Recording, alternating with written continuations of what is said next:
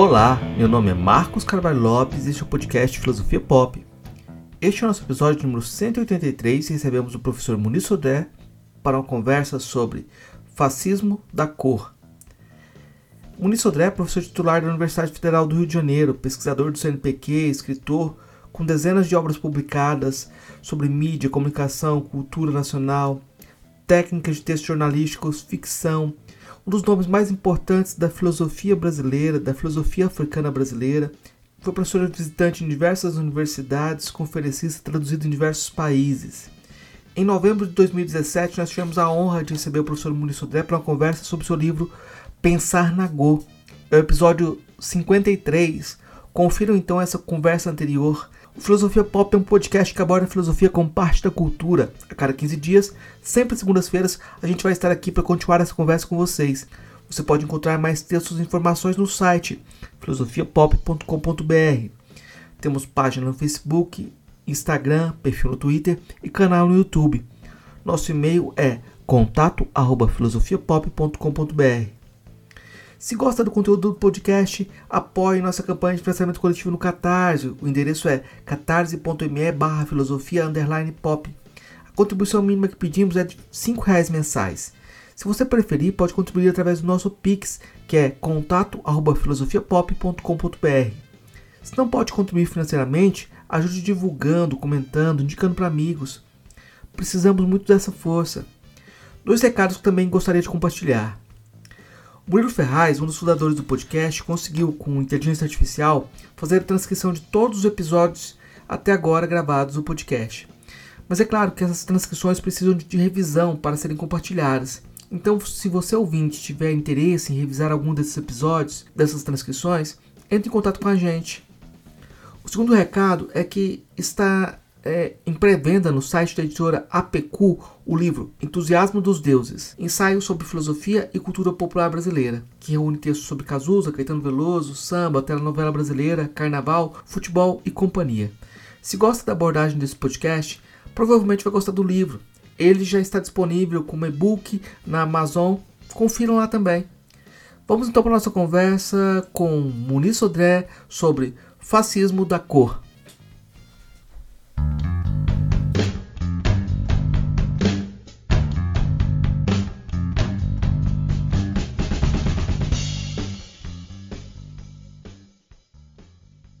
Hoje a gente conversa com o professor é, Muniz Sodré, direto do Rio de Janeiro.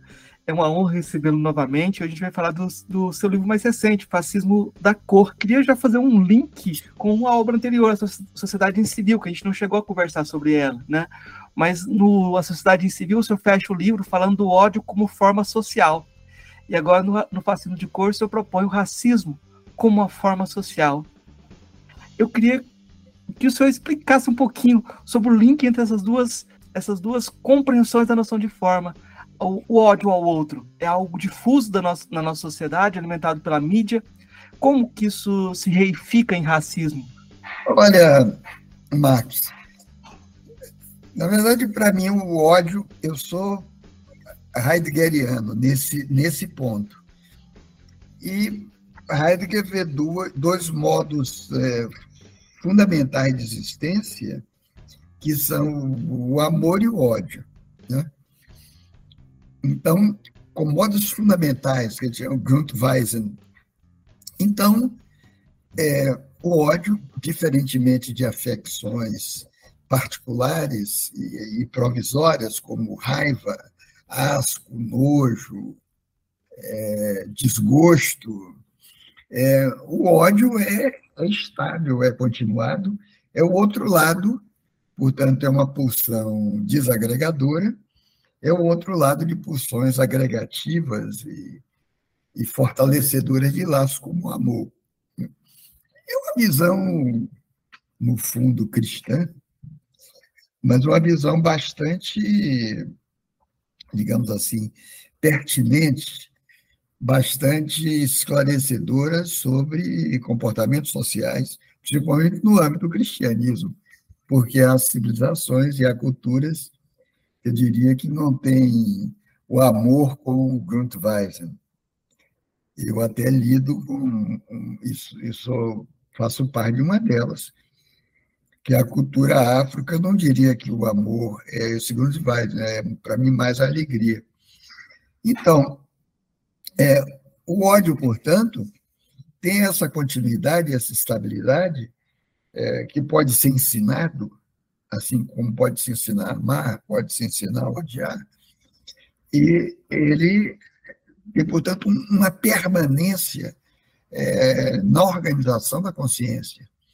Ele está sempre à espreita, ele é um outro lado é, como, como potência desagregativa.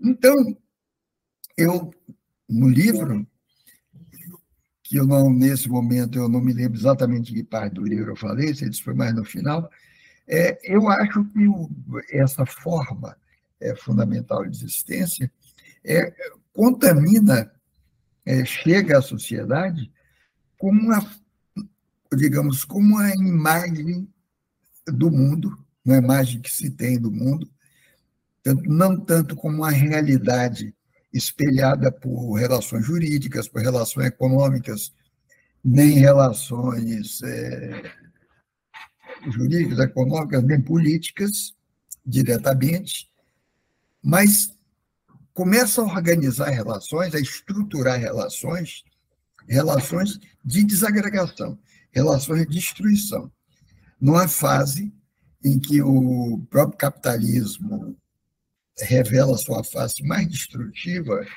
sua face mais indiferente com relação ao, ao ser humano, porque o, o capital, você sabe, né, que eu sempre eu gosto muito de dizer isso, o capital não gosta de gente. É, mas o capital sempre precisou de gente, sempre precisou. O capitalismo de operários para explorar, e o, o operário estava expandando com o capitalista para lutar, para recuperar parte de sua mais-valia. A luta está nessa relação dialética de senhor escravo entre capitalista e trabalhador. Mas isso é o capitalismo, digamos, produtivo. Né? O capitalismo produtivo, o capitalismo que se acumula simplesmente a partir da produção. Ora, o capitalismo rentista, dentro do, capitalismo financeiro, ele tem um, um descolamento crescente com relação à produção material, à produção bruta, tanto com relação a pessoas, que é, se cristaliza numa ideologia, eu chamo de ideologia o discurso do neoliberalismo. O neoliberalismo os, os economistas dizem que não existe, o que existe é o liberalismo, né? mas eu, eu acho que existe o liberalismo como uma forma extremada do capitalismo liberal e, digamos, característico é, do, do capitalismo financeiro, onde essa abstração com relação ao real, abstração com relação à vida prática, com relação à pessoa, ao corpo concreto do indivíduo, não tanto a abstração com relação à alma do indivíduo, relação com relação ao corpo concreto é enorme. Então, é aí que o conceito de forma, tanto mesmo o conceito que eu uso para falar do racismo, é, do racismo pós-abolicionista, se aplica. Quer dizer, é um conceito diferente de sociedade. A sociedade é estruturada em economia, em política e, e direito, mas o conceito de forma é um conceito de imagem. E imagem é alguma coisa que nasce, surge, se desprende a partir do que existe, mas nela aquilo que existia não existe mais da mesma maneira. Né? A forma, portanto, tem uma autonomia. A forma tem uma outra vida. E essa vida é capaz de estruturar condutas, de estruturar atitudes, mas essa forma, por outro lado, já está no nível não mais da expropriação da força física do indivíduo pelo trabalho, mas no nível da expropriação da alma, do espírito e até do sentido que o indivíduo tem como ser humano dentro do capital. Né? Portanto, a forma é uma outra lógica. É, é, essa lógica formista tem raiz na, na filosofia alemã de Rickert, na sociofilosofia de Georg Simmel, está em Weber também, embora não seja exatamente apenas um sociólogo da forma, mas Simmel sim, verdade. E sociólogos franceses hoje, alguns dos quais é, são, eu conheço pessoalmente, eu diria, de Camorran, Michel Maffezoli, que é, é muito amigo meu, aliás. Eu acho que tem um esclarecimento importante nessa diferenciação entre forma e estrutura, mostrando como o aspecto legal não é o que molda o racismo no Brasil, a, partir do contexto da, da escravidão, né? Eu fiquei pensando é, no aspecto de como essa ideia de uma forma, ela também cria uma dimensão poética, no no seguinte, sentido, de que você vai moldar as relações e as significabilidades, né? Eu lembrei de uma passagem do Joel Rufino, em que ele estava no Quênia, eu acho, ele ia pegar um avião, e o, e o, o piloto do avião era negro, e ele se assustou de repente. Depois ele percebeu o que, que ele estava... Essa, essa dimensão da forma ela atravessa a sociedade de uma, de uma maneira também muito radical também, que os próprios as pessoas negras, uh, como diria o, o Joel Rufino, inegavelmente negras, podem ser de alguma, de alguma maneira é, tocadas, né? É, eu queria que você comentasse um pouco sobre isso, sobre como é essa essa ideia de, de forma, ela de, de alguma maneira é mais é, porosa, né? Ela é uma dimensão que eu diria sublime até, né? É, é sim, porque veja só, porque a forma, primeiro, do ponto de vista da, da sociologia clássica tradicional, que trata os fatos sociais, digamos, é, como coisas ou como objetos a serem dissecados, quantificados, colocados em tabelas, em estatísticas, e, e assim transformados em fatos, né? verificados, a forma é, é, ela tem essa impalpabilidade, ela não se presta a uma quantificação, mas é porque a forma ela não é externa apenas, ela é interna e externa. É, quer dizer, na forma o que está dentro está fora também. Então, os limites entre o dentro e o fora não são limites é, fronteiriços, é, são, mais, são mais limiares do que limites. Ora, esse lidar com os limiares, mais do que com os limites que são designados, é próprio de, da poesia, né? É, do romance, das artes, mas também de determinadas culturas, onde os limiares são considerados e vistos mesmo como perigosos. Na, na cultura Nagô, por exemplo, no, na cultura afro-Nagô, que eu participo, o limiar entre o dentro e o fora é controlado e vigiado por uma entidade, um orixá, um orixá é, que o, o, o, terreiro trata com muito cuidado, porque ele é da, do movimento, da inconstância, chamado Exu. Então, são muitos Exus, como são muitos orixás, você tem um, um Exu da porteira, né? que vigia, como, como você tem um Exu da rua. É, mas o, o Exu da porteira vigia exatamente as passagens. Da, quer dizer, o, o Exu já é um princípio dinâmico de transformação, é, de transformação do sistema, de movimentação do sistema. Mas esse Exu da porteira é, que vigia a porteira, porque a porteira é um limiar. Você pode ultrapassar os limites de uma fronteira a partir de dados jurídicos. Você é, você tem um passaporte, você é de outra nacionalidade, você tem aquele passaporte, o passaporte recebeu um carimbo, um visa, e você entra. Né?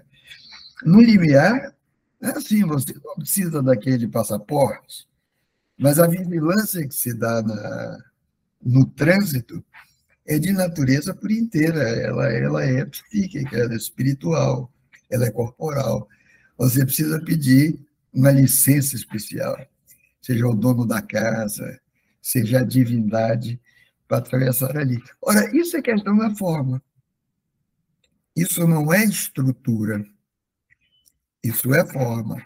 Né? É, então, é, pensar a forma, quando eu pensei a forma com relação a tanto ao ódio, a questão do ódio, é, quanto a, a, a questão da, do, do, do, racismo, é, eu estou pensando em relações de maleabilidade, de relações que comportam ambiguidade. Né? E eu acho que são as relações hoje importantes até na compreensão da política brasileira, que são relações é, maleáveis, relações difusas, é, muito difusas, que é difícil para o pensamento de esquerda progressista é, entender. Quer dizer, nesse momento, por exemplo, está um, um negócio concreto, eu não sou de partido nenhum, verdade apesar de ter tido cargo do PT, fui presidente da Biblioteca Nacional, mas não sou de partido. Eu sempre votei no PT. Isso é outra coisa. Mas eu vi uma discussão ontem em jornal que intelectuais do PT estão preocupados com isso, como falar, como se aproximar é, do discurso da direita, que está de, nas, nas massas, difuso nas massas, e a dificuldade é exatamente essa ideia do, do difuso, do impalpável, porque a esquerda tradicionalmente pensa a partir de categorias, e essas categorias são estáveis em cima de relações sociais supostamente estáveis, relações marcadas por classe social. Né? Aí você pensa a luta de classe, relações estáveis, pensa a história, a dinâmica, a dialética racionalista da história. Quando o povo, em sua movimentação, não tem essa coerência e muda de repente de um lado para outro, não sabe se quer direita, o que é, que é direita nem esquerda. Muito bem.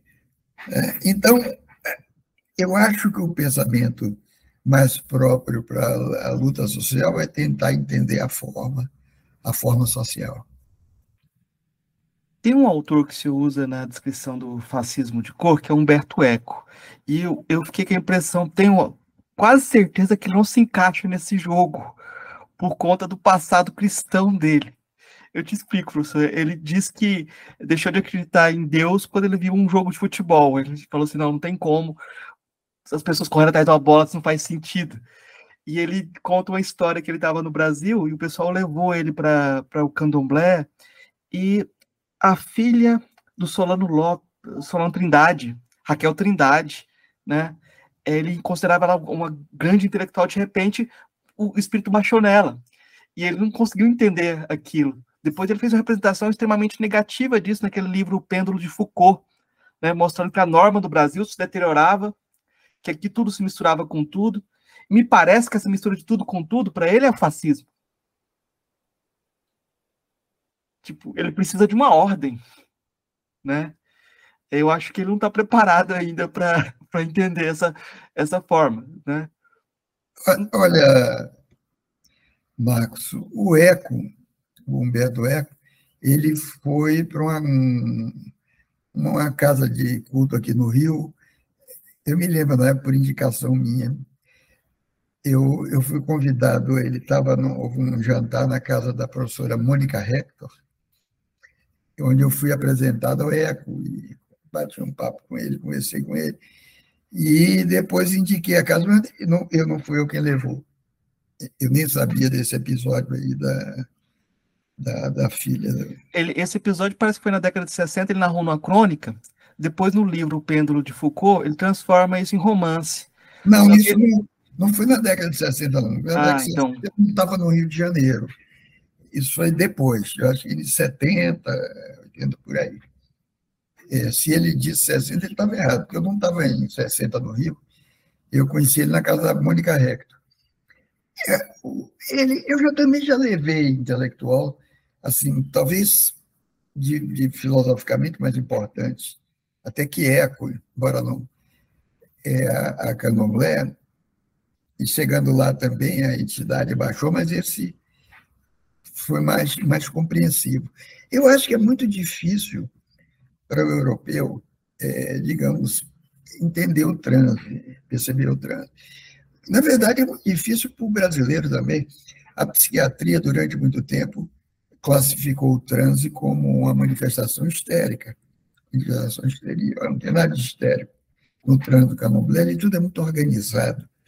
Quer dizer, o orixá é, sabe o que faz, sabe o que diz, apenas a consciência no, no, no, no iniciado, no crente, no fiel, ele perde a consciência. Os santos nem sempre perde a consciência também. Às vezes o orixá atua que a pessoa perca totalmente a consciência. Mas a, as coisas estão ordenadas ali. Estão ordenadas. Você nunca viu alguém, ou falar em alguém que em transe no candomblé, atacasse alguém, agredisse alguém. Não. A pessoa é, é, se comporta como se fosse o orixá. E o orixá é, tem uma, uma trilha ritualística, uma, uma trilha mítica e tradicional que é muito disciplinada e que é muito organizado, tanto que o, o, o, perigo, a maleabilidade de Exu é que o Exu não tem essa, essa mesma disciplina, né? dessa forma. Então, as entidades que podem ser, digamos, não muito controladas, são entidades muito engraçadas, como os hereis, que depois da que é iniciada recebe o santo, pode receber o herê, que é a criança, e aí brinca, fala como criança, mas isso é muito engraçado para as pessoas que estão ali. É uma brincadeira. Então, a ideia de falta de ordem naquele ano aqui é uma ideia europeia. Na verdade, as instituições negras, negro-brasileiras, instituições afro, são instituições é, muito organizadas, de uma organização é, centenária é, e anterior à organização da sociedade civil brasileira. Tudo que se passa ali segue uma ordem, a ordem ritualística. Você encontra isso tanto nos cultos afros, religiosos, quanto em, em instituições lúdicas, como maracatu, como a congada. É, é uma, a organização é muito grande, na verdade. O, a dificuldade do europeu é entender aquilo como uma instituição. Aquilo, na verdade, as condutas são instituídas, mas são instituídas liturgicamente, não são instituídas civilmente. E a liturgia é uma outra forma de poder. Hum? As nossas condutas sociais, as condutas que temos na vida societária, são condutas instituídas a partir de família, que é uma instituição, a partir de religião cristã católica, que é uma instituição, a partir da escola, que é outra instituição, a partir do exército, que é outra instituição. Mas as condutas é, recorrentes nos cultos afros, onde há possessão, essas condutas são instituídas pela liturgia. E a liturgia não é o poder liberal democrático. A liturgia não é o poder das diferenças. A liturgia é o poder do povo, comunidade. É isso que quer dizer tolau. Tolau em grego é povo. Né? O povo comunidade, não todemos, que é o povo como diferença, que de democracia. E liturgia vem de tolau, de aleturgues. É obra do povo comunidade. Essa, essas liturgias são constringentes, são é, obrigatórias, às vezes, para quem é, está no grupo. Determinados podem receber, determinados não podem. Ora, então, aí é que efetivamente o transe ocorre, se dá, como uma forma de manifestação da divindade. Mas isso ocorre também, pode ocorrer fora do candomblé. E fora dali, é só prestar atenção em figuras exponenciais da cultura europeia, né? que Nietzsche, por exemplo, é, escreveu o primeiro de, de suas elegias a do hino, ah, quando ele recebeu o anjo.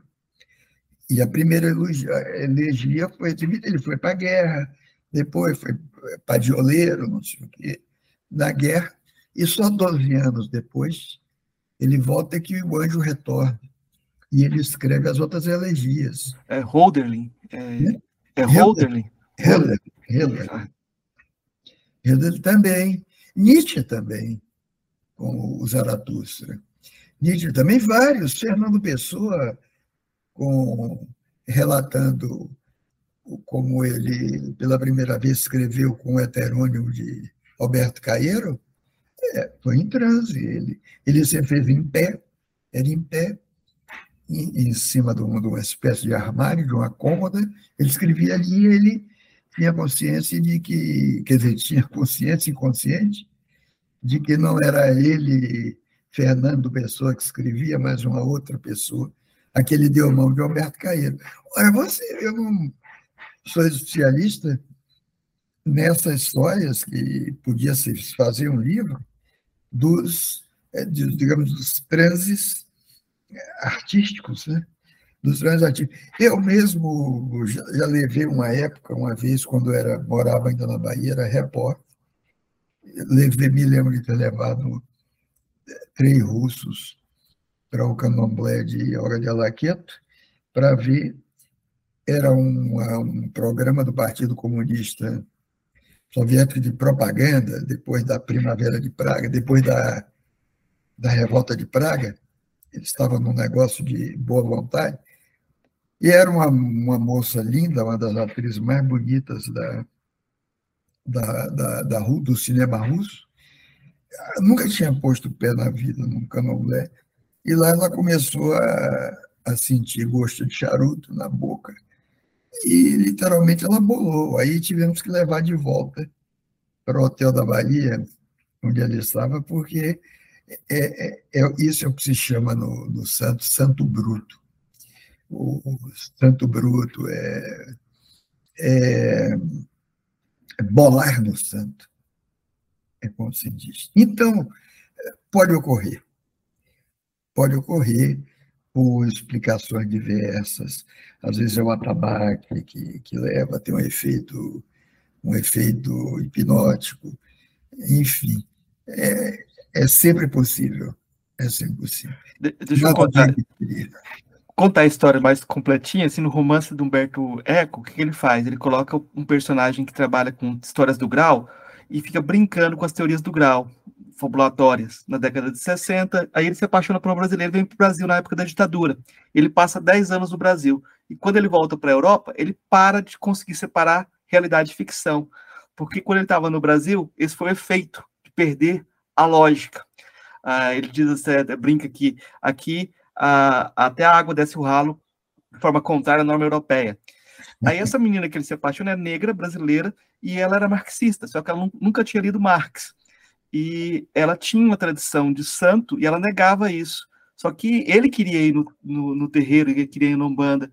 E ele foi, no, no, livro ele foi em São Paulo também. Então tem essa, foi no, na Bahia e foi em São Paulo. E quando ele vai em São Paulo, aí tem essa, essa possessão. E a menina foge com vergonha no dia seguinte. Sozinho no Brasil.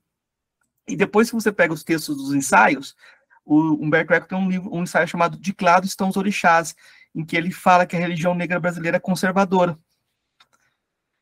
Que ela não, não, não potencializa os negros para a realidade, mas os mistifica para perder a realidade. Olha só, por isso que eu te falei que ele não é um, um aliado assim. Ele coloca como uma forma do fascismo, inclusive, né? No jogo dele, ele coloca todos esses é, é, Harold Bloom, Hort, Foucault, todo mundo é fascista para ele. Né? Desse fascismo eterno, né? Então, Maurício Sodré estava junto também. é, o eco, eu usei efetivamente o eco, primeiro que eu gosto, tem, obra de eco que eu gosto muito, é, a ideia de obra aberta, me lembro. O, eu gostei muito do livro dele, O Nome da Rosa. Esse O Pêndulo de Foucault, eu, eu confesso, eu comecei a ler e não gostei. Eu não terminei de ler o livro, eu não gostei, eu achei muito mirabolante. Mas, para mim, era um grande intelectual, um semiólogo de, respeito. Agora, essas ideias com relação ao Candomblé, ao Brasil, de realidade, são totalmente realistas, né? completamente realistas. Eu não conheci realmente nem o Brasil, nem o Candomblé. É, é, curioso, porque esse romance é muito chato. Pelo de Foucault é um romance muito chato. E ele, ele, parece que ele queria fazer o negócio chato de propósito, para mostrar a melancolia que vem. Você, na melancolia, você começa a fabular coisas. Mas não funcionou. Eu acho que foi uma. Um, ele estava também com peso muito grande no, no, nome da Rosa, de fazer um outro romance. É, o nome não... da Rosa é, é realmente Sim. bom. Realmente depois... interessante. Mas é. esse aí, não, esse. É, mas o, no nome da Rosa, o personagem que venena é o Borges, né? Então tem uma, dimensão gnóstica ali. Ele já está criticando essa dimensão gnóstica e afirmando um tipo de ordem que tá, não, não é bem o que a gente está é, compactu, que a gente está trazendo. Quando você traz o Pensanagô no final do, do livro, o Fascismo da Cor, é outra coisa que a gente está desvelando, assim, né? É. É, eu acho que essa é uma questão uh, curiosa. Eu vou dar um passo a, a, atrás, porque eu acho que é interessante a gente pensar como o, o, essa questão do fascismo da cor, como uma, essa, essa forma introjetada. Quando eu trabalhava na Unilab, o, os, eu via alguns, alguns estudantes africanos se tornando, se tornando negros. Porque quando eles chegaram da África, eles ficaram muito chateados. Falaram, tipo, por que, eu tenho que falar de que cor eu sou? Essa Exatamente. Ideia, essa ideia não estava presente para eles e eles ficaram muito. Tipo, depois de um tempo, é, eu pedi para um, um, pessoal, um grupo de hip hop que eu tinha, uns alunos que a gente fazia um grupo de hip hop, pedi para fazer uma música sobre preconceito, né? A música começava: Eu sou negro, eu sou preto, eu sou africano. então é como se nosso racismo fosse uma máquina de criar negros, porque para combater o racismo, de certa forma, você tem que se afirmar, né?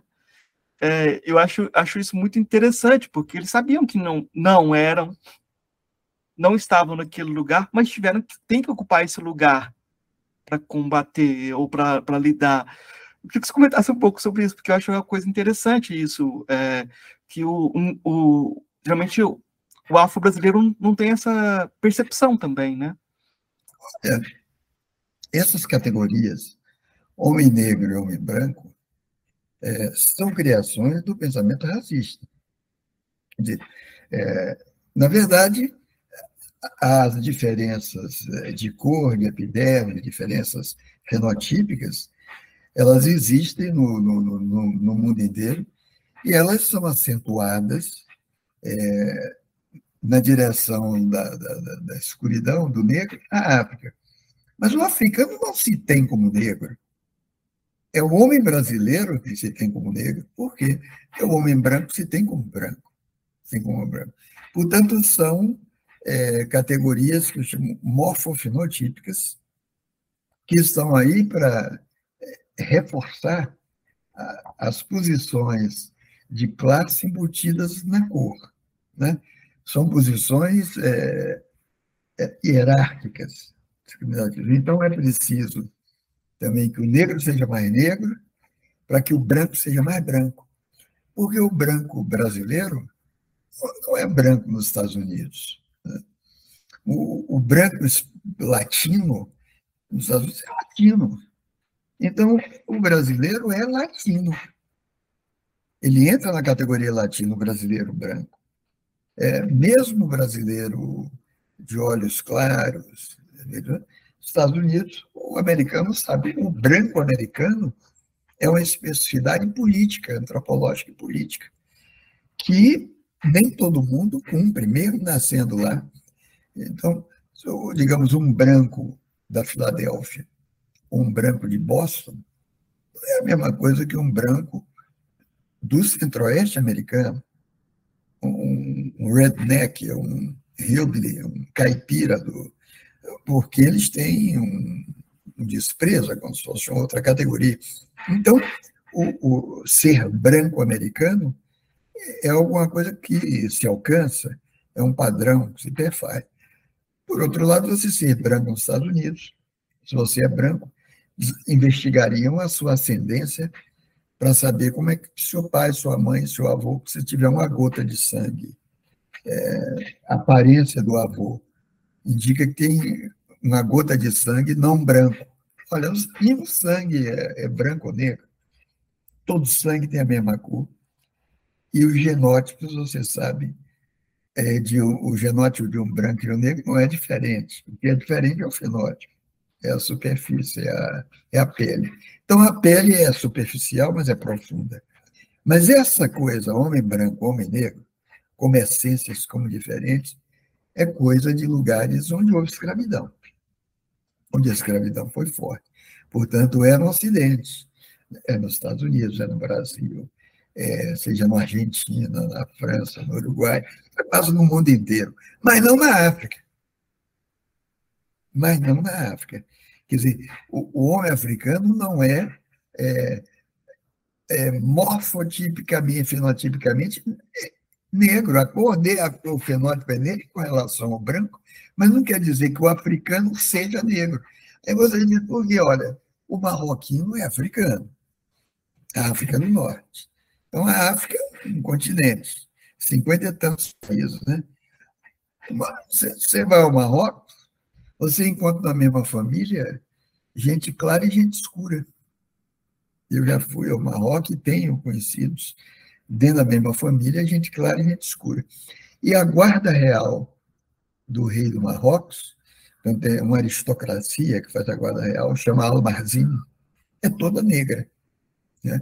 Quer dizer, a pele deles é toda escura. Né?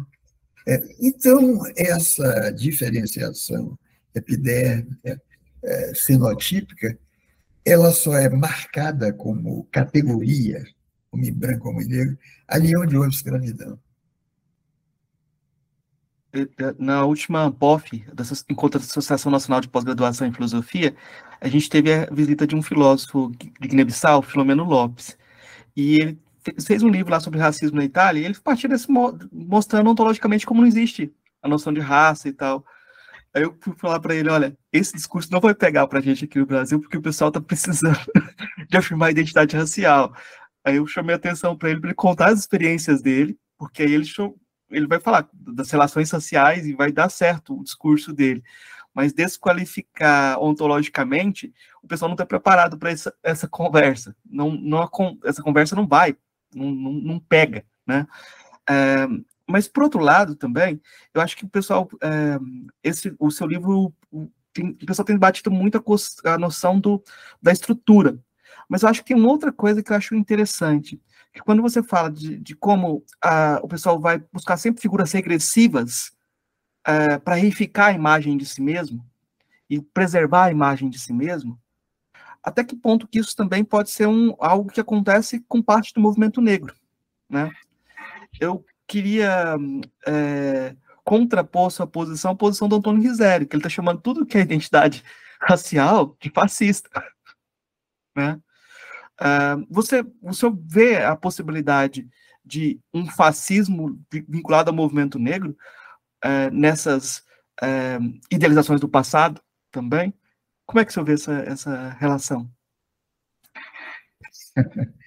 Olha, o fascismo, para mim, aqui no Brasil, só, só foi político a, a partir dos anos 30, com o integralismo, com Plínio Salgado, e foi o Partido Integralista, o maior partido integralista, o maior partido fascista fora da Europa foi no Brasil, mas é politicamente.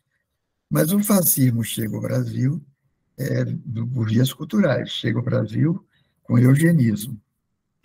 E o eugenismo é anterior à, digamos, à fachada mais política, mais explicitamente política do fascismo, porque o eugenismo em inglês, com Francis Galton, isso chega às elites, é, às elites intelectuais brasileiras, principalmente os setores médicos, setor médico, setor higienista,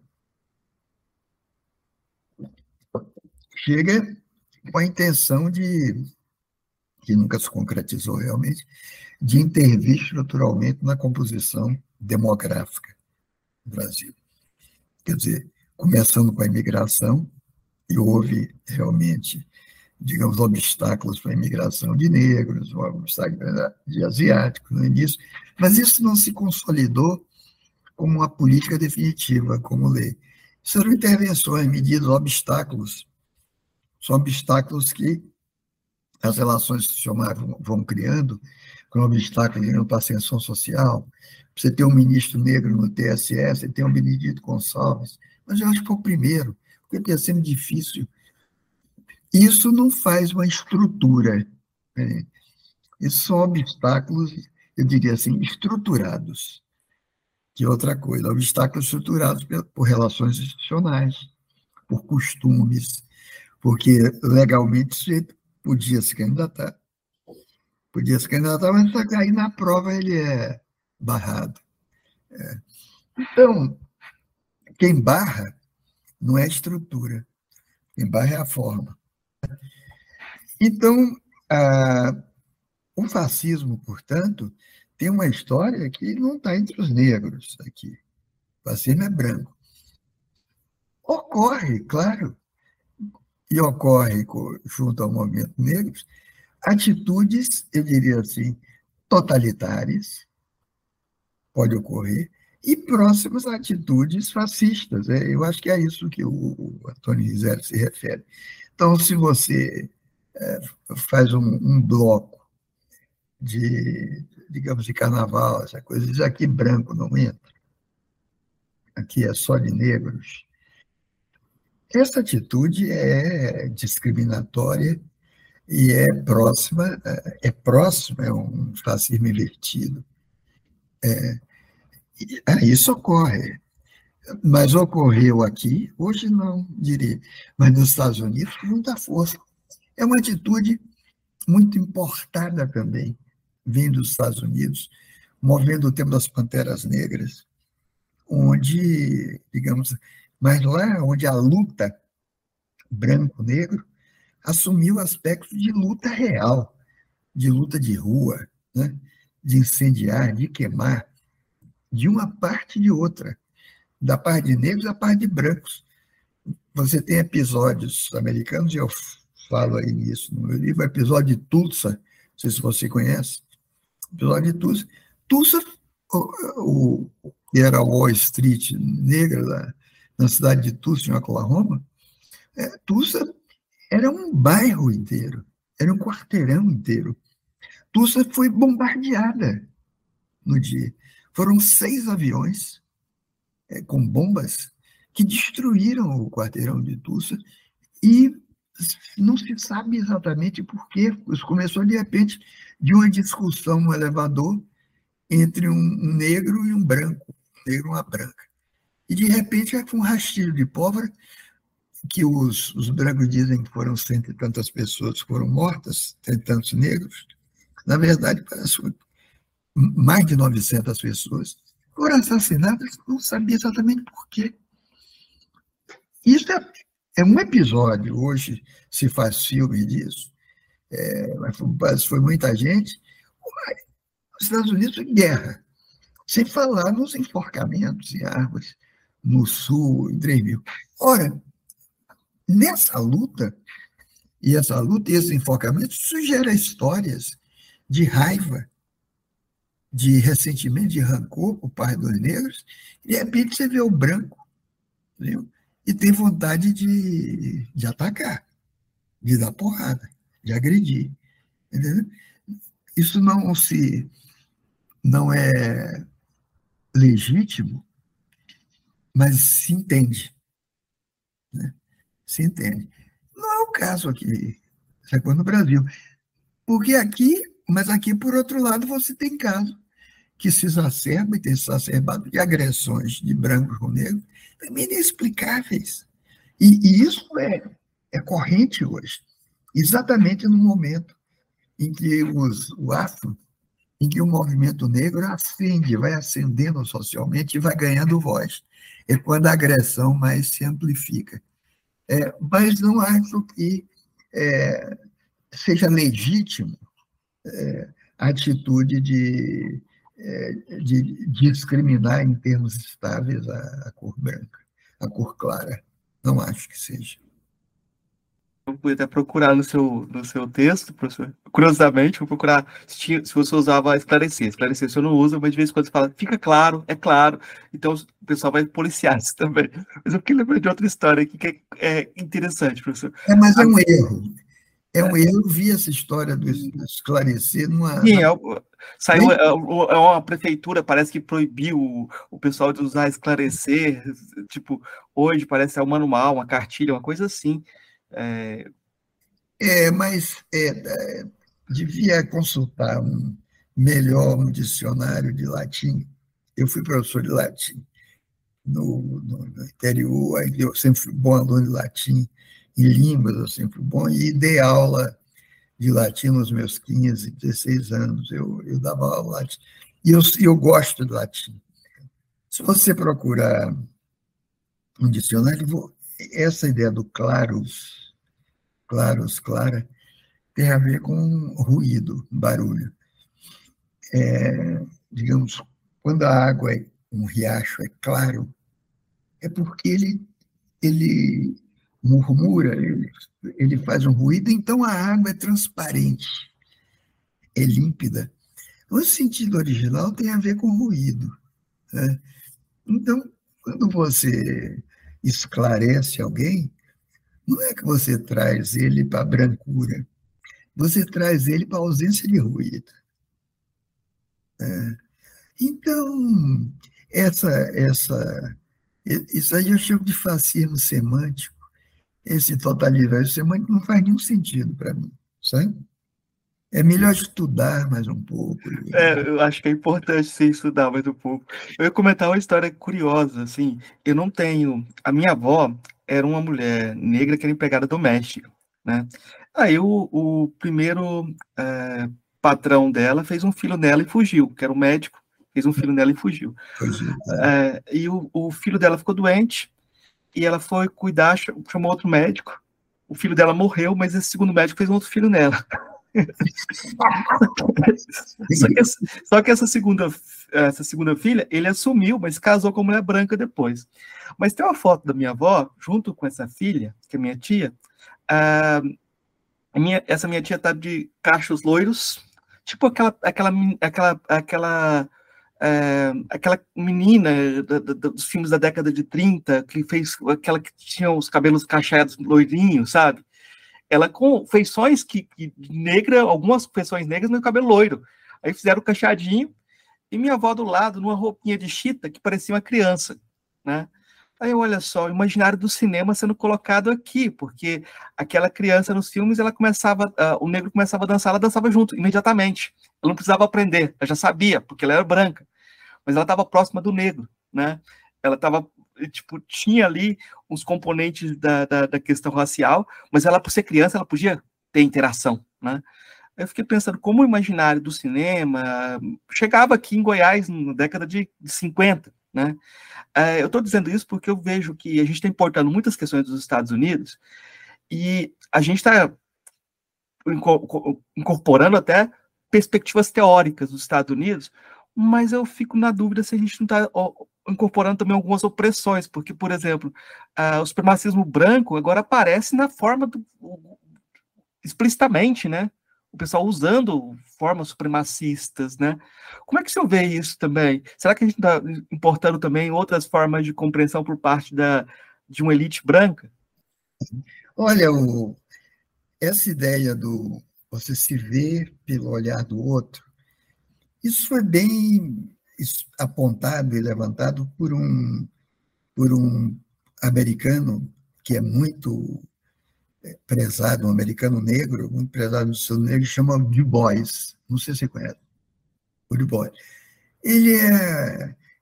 Ele levanta, ele dá um nome específico. Aí se você não se vê é, com seus próprios olhos no espelho. É dupla consciência.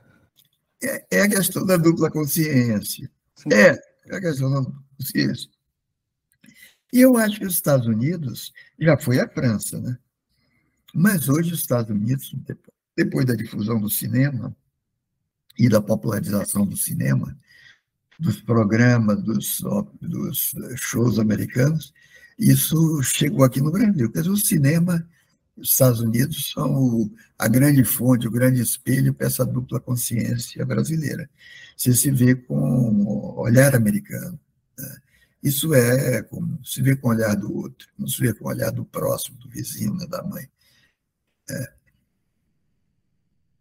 É, eu, eu, acho interessante que isso funciona tanto para a identificação com os negros quanto com os brancos. A gente está vendo aí, no governo passado, eles tinham o pessoal é, se identificando como supremacista branco, um governo que estava nesse lado do jogo e se identificando com. Aí eu, não, eu fico é, eu fico pensando até que ponto que a gente vai acabar incorporando até a, a, as guerras de outro lugar. Vai, vai, ter ser, vai ser necessário, entre aspas, porque a elite vai aprendendo a mimetizar também o, o racismo de outro lugar. Uma questão. Essa mimetização eu acho que no início da guerra da Ucrânia, você tem exemplos dessa mimetização americana aqui no Brasil. Quer dizer, houve alistamentos. No início, pareciam que iam ser numerosos, de jovens, principalmente do Sul, é, que, seduzidos por quê? Por uma propaganda de mercenários, aquela roupa de, de, que se vê em filmes americanos, é, roupa de combate, com capacete, aquelas armas, aquele rifle que deu um tiro onde pegar, você está morto. E você depois não viu falar mais disso, de brasileiros lá. Mas eu me lembro de ter escrito para ainda para a Folha, eu tenho uma coluna na Folha, né? Me lembro de ter mencionado isso numa coluna, porque eu vi um depoimento de um brasileiro na rede, né, né, contando do pavor dele, ele exatamente foi nesse modelo, e o pavor dele no acampamento onde morreram brasileiros, que não foi bem falado nisso, mas quando caiu um negócio de um foguete russo lá, ou foi drone, que dispararam, que aí todo mundo correu para o mato. Foi uma dispersão geral, e ele conta do terror dele, do terror dele no mato, o medo de morrer, é, toda a coragem desapareceu. Você pergunta que ele estava ali exatamente por quê. Ele não, aliás, disse que não recebeu dinheiro nenhum, porque ele, a partir dali, o, o, o drama dele foi voltar, foi, foi vir embora, foi sair dali porque ele não tinha mais é, coragem. Uma coisa é, é brigar no videogame, no cinema. Outra coisa é levar tiro numa, numa guerra daquela forma ali, onde os russos e os ucranianos estão morrendo com moscas, né? morrendo aos milhares. Então, é exatamente.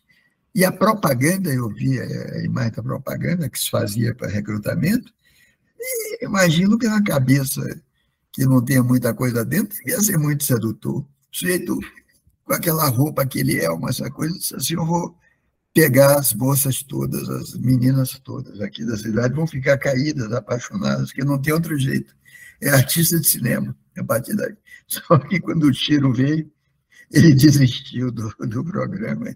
Você não vê falar mais de brasileiro lá. É. O pessoal resolveu ser branco na Ucrânia não deu muito certo. Não, tipo... não, não deu. Mas é, eu acho que eu, eu tenho uma última questão para a gente fechar também, porque eu, é, eu acho que esse retorno que o senhor faz ao pensar na Go no final do, final do livro é um amarra, amarra bem um livro e aponta para uma dimensão mística também, uma possibilidade de é, enfrentamento. Eu fiquei pensando também na, na, na, na, quando o senhor fala do, do, do, da forma social do racismo, o senhor fala da, da, das formas de vida e fala do Wittgenstein, das semelhanças de família né? Quando você fala de semelhança de família, você até brinca, puxa, olha, aqui é família patrimonialista, aqui no Brasil. Aí eu fiquei pensando, a, a família do candomblé é extensa, né? É. Então, o jogo é bem diferente, né? Tipo, é. eu, eu na, na Unilab eu tinha uma aluna que teve um, uma filha um, e ela é, sempre ia para a sala de aula, a filha dela ficava com outras pessoas, sempre tinha gente para cuidar da filha dela, né? A responsabilidade não era só dela, né? Essa ideia da família extensa, de você ter mais gente responsável, né? Uh, eu fico pensando como que a gente precisa fazer essa tradução também e pensar como isso modifica essa sociabilidade mais ampla, né? E é difícil, é, é, é até é o difícil porque você está lidando com, aí sim, está lidando com um, uma dimensão do místico, do poético, está apontando, está mostrando, de certa forma, né? Não tem como dizer isso totalmente. É, faz sentido o que eu disse? Olha, não, você mencionou aí a ideia da, que é muito forte no, no culto árabe, que é a ideia da família de santo. A família de santo na Bahia, no Maranhão, em Pernambuco, mas muito na Bahia, é de uma família que não é, se organiza, não se articula apenas por relações é, de, de parentesco sanguíneo, mas de parentesco por afinidades primárias e comunitárias. Então, esse cuidar do, da, da, criança, cuidar do filho, a partir da mãe, que a, a mulher é a grande, é o centro político de um, de um grande terreiro, é a mulher. Então, capacidade de organização, capacidade de, de aglutinação mística, é, também se dá o fato do modo como se mora em casas. Né? diferente do morar em apartamentos. Né? O apartamento é, isola. Né? Quer dizer, não é impossível, mas o apartamento isola. Quer dizer, quando você mora, você vai a uma comunidade como a Chocofonjá, na Bahia, que é uma comunidade que eu pertenço, onde soba, você tem ali o, digamos, o lado, digamos, propriamente sacro, aí tem as casas de santos, tem a grande casa que reconstitui, de algum modo, o que na África se chama compound, quer dizer, a grande casa, a casa de Axalá, a casa de Xangu, as casas de, de, de, de santos, de entidades separadas, é, e casas onde as pessoas moram, realmente. O, o terreno é tombado. Eu, inclusive, colaborei por, por tombamento na época. Então, mora gente ali. A Yalorixá mora ali. Ah, mas ali moram outras pessoas, têm sua vida. Uma pessoa muito importante para mim, eu conheço, é, vem de Acarajé. A outra é, é mãe de santo, no outro terreiro, mas mora ali a, a vida inteira. É, tem outras casas, outros lugares. Ali tem uma escola ali dentro, para crianças do terreiro e para crianças do bairro também. É uma escola municipal. Né? E importante também para aproximação, eu me lembro recentemente, quando fui lá, se uma das, uma das crianças estava no recreio, um dos menininhos, que veio da escola e olhou para mim com curiosidade e perguntou se eu voava. Eu disse, como? Senhor voa? Tenho muita curiosidade, você vê ali uma ideia de, tinha um comportamento mágico. Eu disse, não, não, não, não vou. Porque é de fora dali. Né? É de fora dali. Tem um olhar, talvez da família, da mãe, também de preconceito. Esse voo aí pode ter outras acepções fora dali. Eu sou bruxo da feiticeira. Né? Então, é, mas tem uma comunidade com sua dissidência interna, suas brigas internas, mas também sua suas pulsões agregativas. Então, a família de santo é uma categoria importante. Aliás, tem um livro do Vivaldo Costa Lima, da Bahia, um antropólogo, que era lá do terreiro, que já faleceu, muito importante, antropólogo baiano. É, tem um ensaio dele que eu fui, acho que foi a tese de mestrado dele, a chamada Família de Santo Baiano, a família de santo na Bahia. É, então, o, o que é ali uma categoria que eu tenho trabalhado em livros para outros planos também é a categoria do comum. A categoria do comum. Ali o comum se constrói, o comum se organiza, embora não use necessariamente esse nome, mas tem ali o que os gregos chamavam de uma koinonia. A koinonia. Isso tem mesmo. E não tem só ali. Tem até mesmo em casas eh, aqui no Rio de Janeiro, em outros lugares, onde as pessoas não moram no mesmo espaço, mas a coinonia se dá ali, como nos cultos eh, evangélicos hoje, O que parece radiar e funcionar é uma cononia, só uma cononia, no meu entender, para os pentecostalistas, muito exploratória. Muito exploratória. Que o sagrado ali parece se fazer por dinheiro, por dízimo, né? e, e por um poder é, político que está se constituindo a base daquilo. Não é o caso dos cultos árabes. Né? Mas essa comunitarização, essa coinonia, é uma força agregativa muito grande. Muito grande. De modo que, mesmo a perseguição, mesmo a discriminação, afetava mais no passado, quando as pessoas eram do culto, mas diziam que não eram. Né? Isso ainda existe hoje, as pessoas serem e dizerem que não, mas cada vez menos. Você tem ali gente que vai à universidade, estuda na universidade, que, que faz seus cursos, e continua ligado ao terreiro. E cada vez mais gente branca chegando. Eu acho, eu vejo isso no que eu chamo a lógica da aproximação, a lógica aproximativa, né? uma lógica agregativa, e não a lógica das diferenças, onde se pensa é, como se aproximar, como agregar, e não como tolerar diferenças. Não se trata de tolerância. Né? Não se trata de tolerância. Se trata de acolhimento. A lógica da aproximação tem a ver com acolher, não com tolerar. Como é que você acolhe diferentes? Como é que você acolhe estranhos, desiguais? É, é essa lógica que é mais próxima da forma. Essa lógica não está não, não tá em nenhuma estrutura